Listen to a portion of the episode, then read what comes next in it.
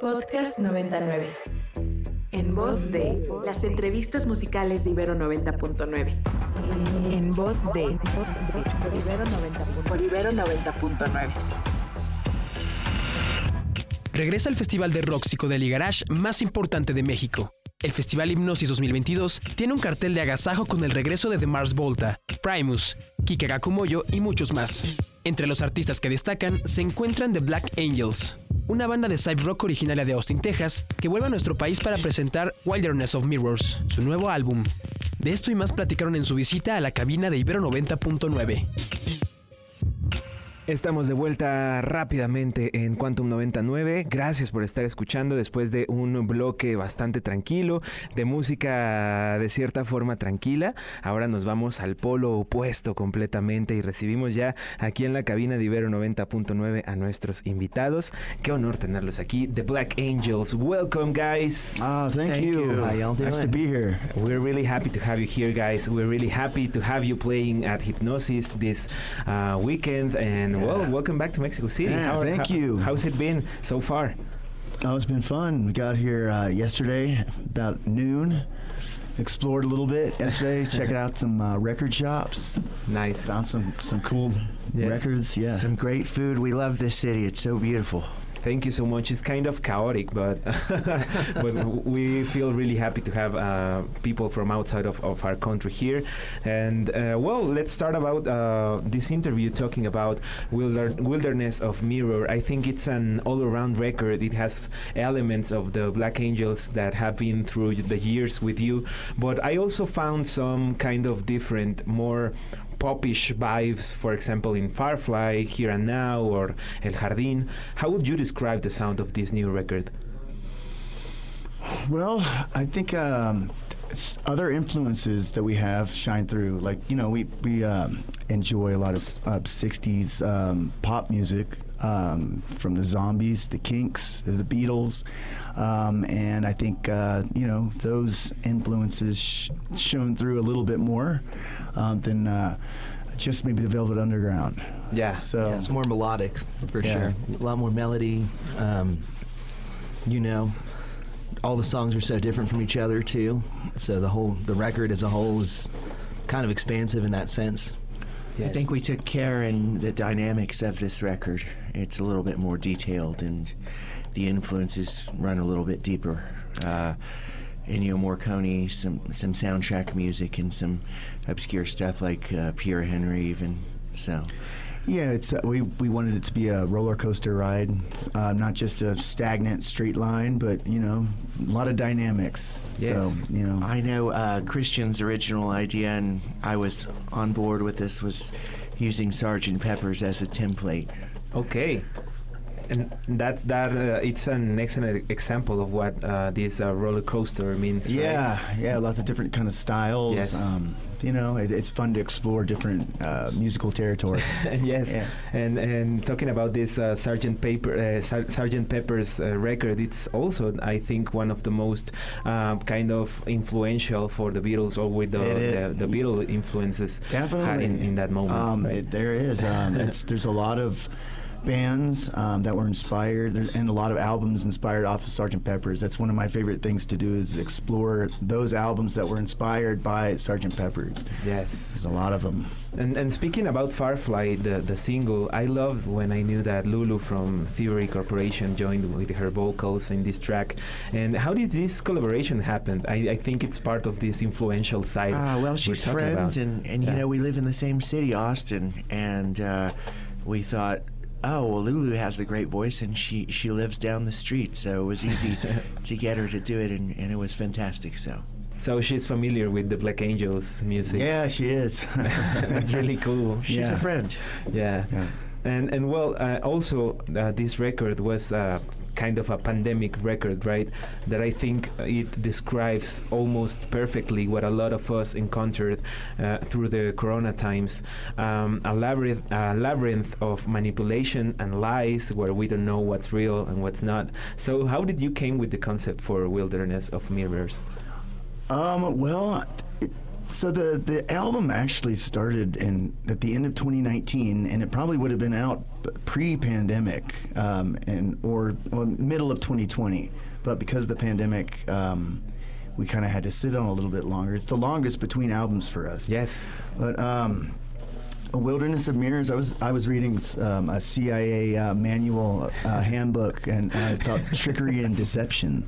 And uh, one of the things that they said is that it was the the whole uh, CIA world of the CIA in the uh, 50s and 60s was a wilderness of mirrors, and that idea uh, really sparked some imagery in my in my mind, uh, and I thought it fit the times perfectly.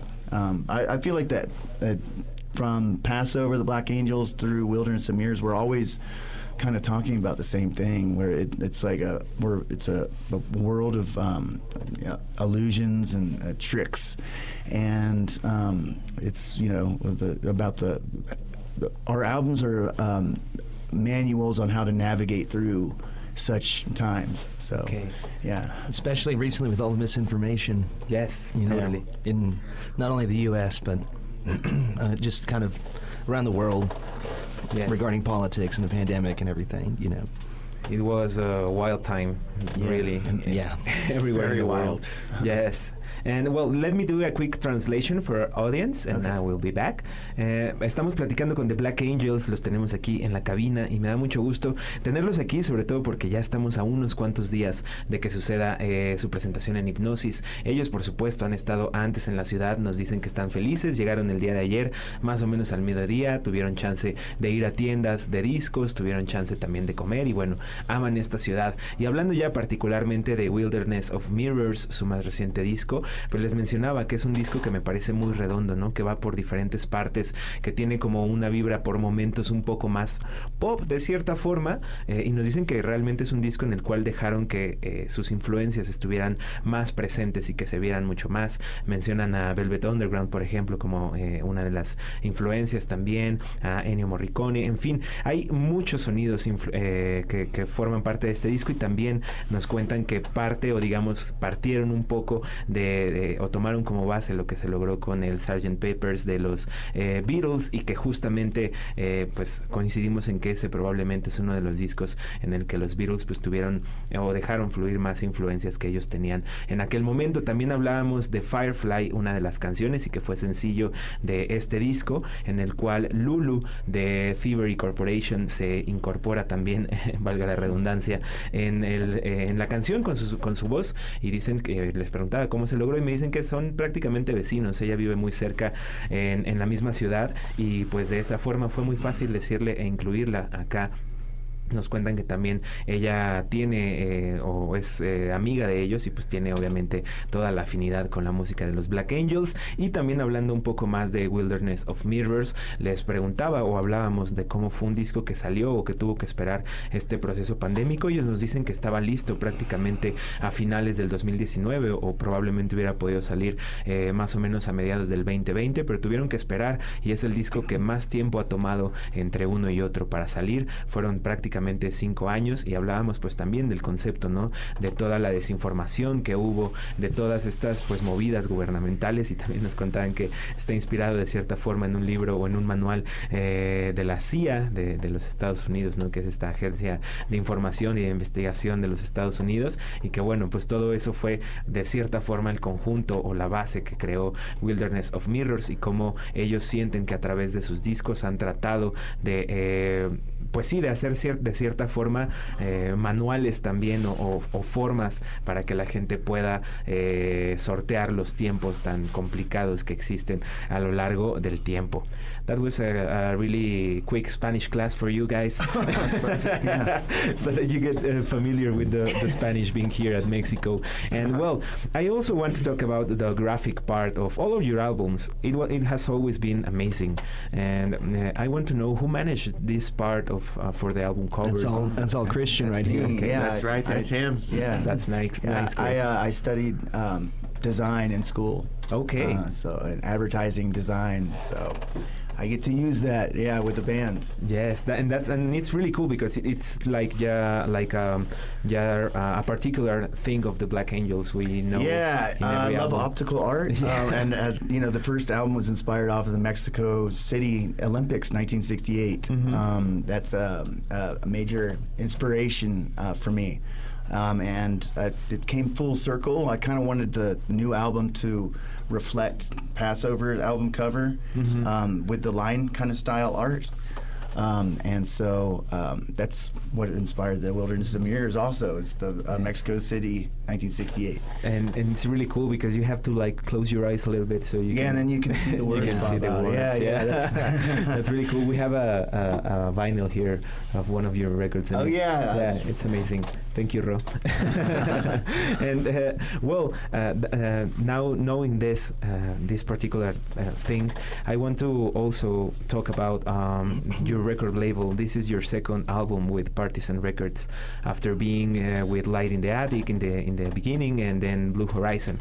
What has made you look through different labels through the years, and how do you feel with Partisan? That is one, I think, of the most important independent labels nowadays.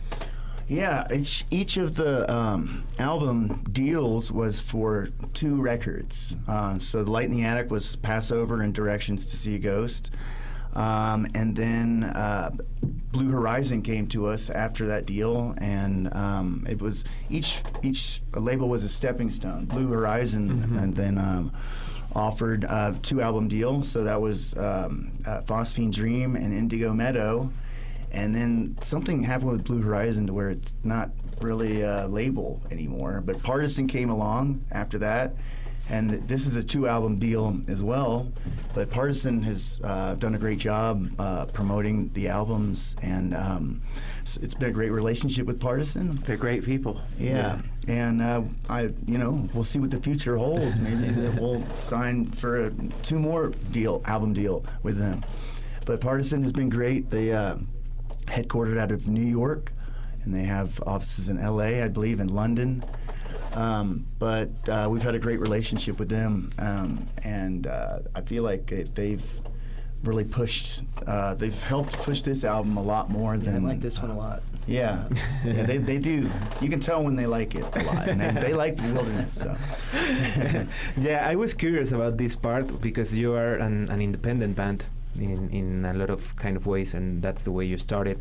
And I think it's uh, maybe um, something that another independent bands can learn about how to manage yourself between, Yeah. between deals, between Right. tours, between all the, the things that come together when you uh, formalize a, a music project, right? yeah, yeah, there there is a lot of that business side that Yeah. goes into it. Um, we've been fortunate because Alex Maas, uh, the singer, he he has a business background, Okay. and so he's he's got uh, expertise in that area. So So we have the designer, we have the business part. Yeah, yeah. What other other parts are involved in this band? the, the, the beauty, yeah. I mean, everybody guitar has slingers. their, yeah, yeah. everybody has their uh, talent that you know, aside from just the, the band part. So The ingredients to make the perfect Black Angels cake. yes, Yeah. really really tasty Black Angels cake.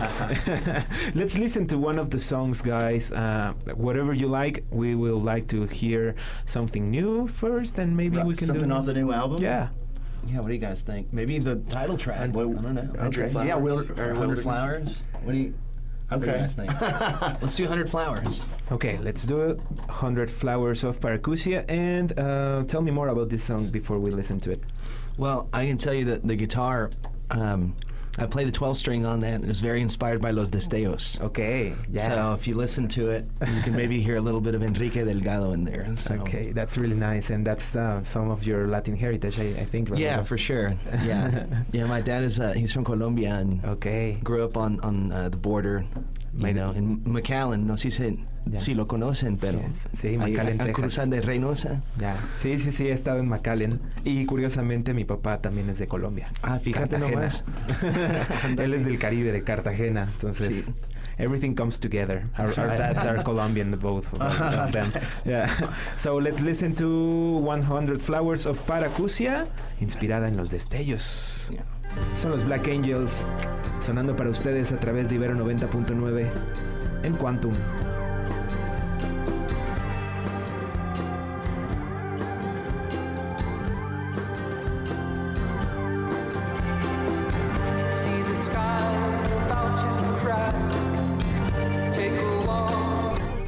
Son The Black Angels y su Wilderness of Mirrors.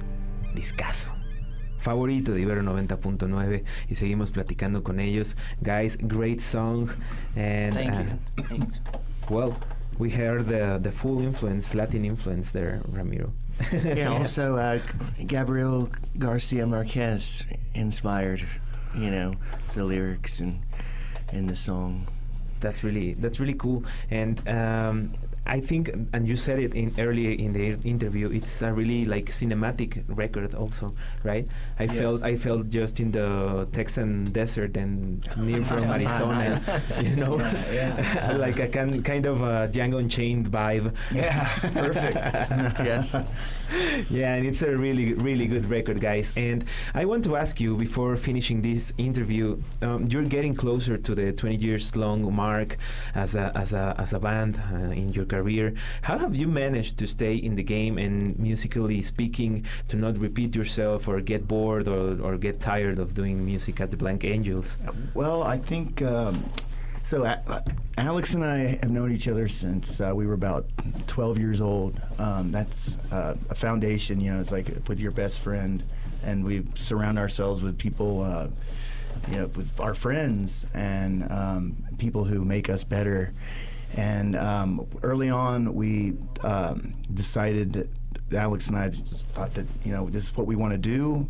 Uh, we uh, found Stephanie early on, uh, and we all moved into the same house together, laid a strong foundation. Um, our relationships with each other are strong. It's brotherly and sisterly. Like uh, you know, if we got into a fight, we could forgive each other. It's not like the end of the world. Um, and we all enjoy the same kind of music, uh, enjoy all the same kind of creativity. We just really get along with each other. We've we've been blessed to um, have been a, a band this long, but it, there's also um, I think strategy like in in like how we have done things that we've um, you know we made good decisions along the way and um, yeah just surrounding ourselves with Jake Ramiro you know with great people um, and you you just you flourish when you all lift each other up and that's the Black Angels it's really a shock to think that that we've been around 18 years Yes. it's the last 20 years have flown by. I think it's just because the creativity's been flowing, and that with uh, the creativity flowing, you have a lot of fun. And time flies when you're having fun. Yes. so right. There's always so much to learn, and we're always learning every day. That yeah, it- and um, I think the more you put into it, the more you get out of it, and we put in a lot. So Yes, and we're we're witnesses of it with every Yeah, every record, and we're really happy to have you here again, guys. And uh, well, last but not least, uh, Festival Hypnosis is right around the corner. Are you aware of the full lineup this year? I know some of the bands that. Oh yes, I love them all. Yeah, I, I got to see the lineup, and, and it's fantastic. Yes, Primus, the Mars Volta, um, the Lazy Eyes, a band from Australia. I don't know if, if you know them, but they are like crazy, crazy good guys. And well, Moon Duo. Yeah, Oh, Osees. yeah, Osees. OC. Well, I think are Osees canceled they, their show. Oh no. Yes, yes, bummer, unfortunately, yes. But well, it's going to be a wild one this, Yeah, this weekend. yeah. Yeah, let's have some fun. yes, we'll see you there, guys, and All thank right. you again for being here. Thank you all for having us. And well, let's listen to one last song, and let me do a quick translation and, and just uh, say goodbye to the audience. Then that maybe don't, are not familiar with English. But- La pared, vamos La con la pared, pared. yeah. yes. Pero bueno, muchísimas gracias a todos los que están escuchando. Gracias por sumarse a esta conversación. Sería difícil y complicado traducir todo lo que hemos platicado, pero en general ha sido una plática eh, muy, muy rica. Les preguntaba en este último bloque acerca de los pues casi 20 años que tienen. Son 18 años que llevan como de Black Angels y cuál ha sido el secreto o cuál ha sido la forma de, de- seguir eh, avante con el proyecto. Y pues nos, nos hablan de que son muy buenos amigos, de que también eh, cuando llegan a tener problemas tratan no hacerlos o escalarlos demasiado, perdonarse, también del lado creativo todo ha fluido, del lado musical pues todo ha fluido, disfrutan estar juntos, disfrutan hacer música y pues esperemos que eso siga sucediendo durante los años. Eh, tocan este fin de semana, el sábado 5 de noviembre en el Festival Hipnosis y pues bueno, están emocionados por supuesto de compartir este gran cartel. One last song guys, we said that it's going to be La Pared, so uh, let's make a quick um, a quick introduction for La Pared, and that's it. Yeah, if you would, uh, so at the very beginning, you'll hear the, the uh, University of Texas clock tower, um, field recording of it. Uh, I live right by there, and I'll go and check it out. But that's the beginning of the record. La Pared is about the, uh, uh, I guess, the stupidity of trying to build a, a wall to separate Texas and Mexico. Fuck the wall, fuck the wall. Every wall. There should be no walls. walls between us. Yes. Yes, I agree with you guys. Bueno, esta canción es La Pared. Nos platican que eh, al principio de la grabación se escucha la campana de la Universidad de Texas y pues es una canción dedicada justamente o, o contradedicada a, a la pared que estaban intentando construir entre Texas y México. Así que bueno, con eso nos vamos. Thank you again, guys. Yes. See you. Saturday. Gracias. Gracias, Gracias a por ustedes. todo. Gracias a ustedes. Los queremos mucho, de verdad. We love you. I said that. Love you more. Nos vemos en una próxima edición de Quantum 99. Hasta la próxima. Hasta la próxima.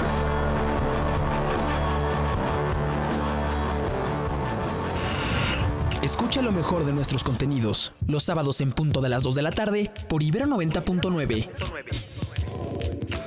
Para más contenido como este, visita ibero99.fm. Visita ibero99.fm. Descarga nuestra aplicación disponible para Android e iOS o busca en voz en plataformas digitales. O busca en voz de en plataformas digitales.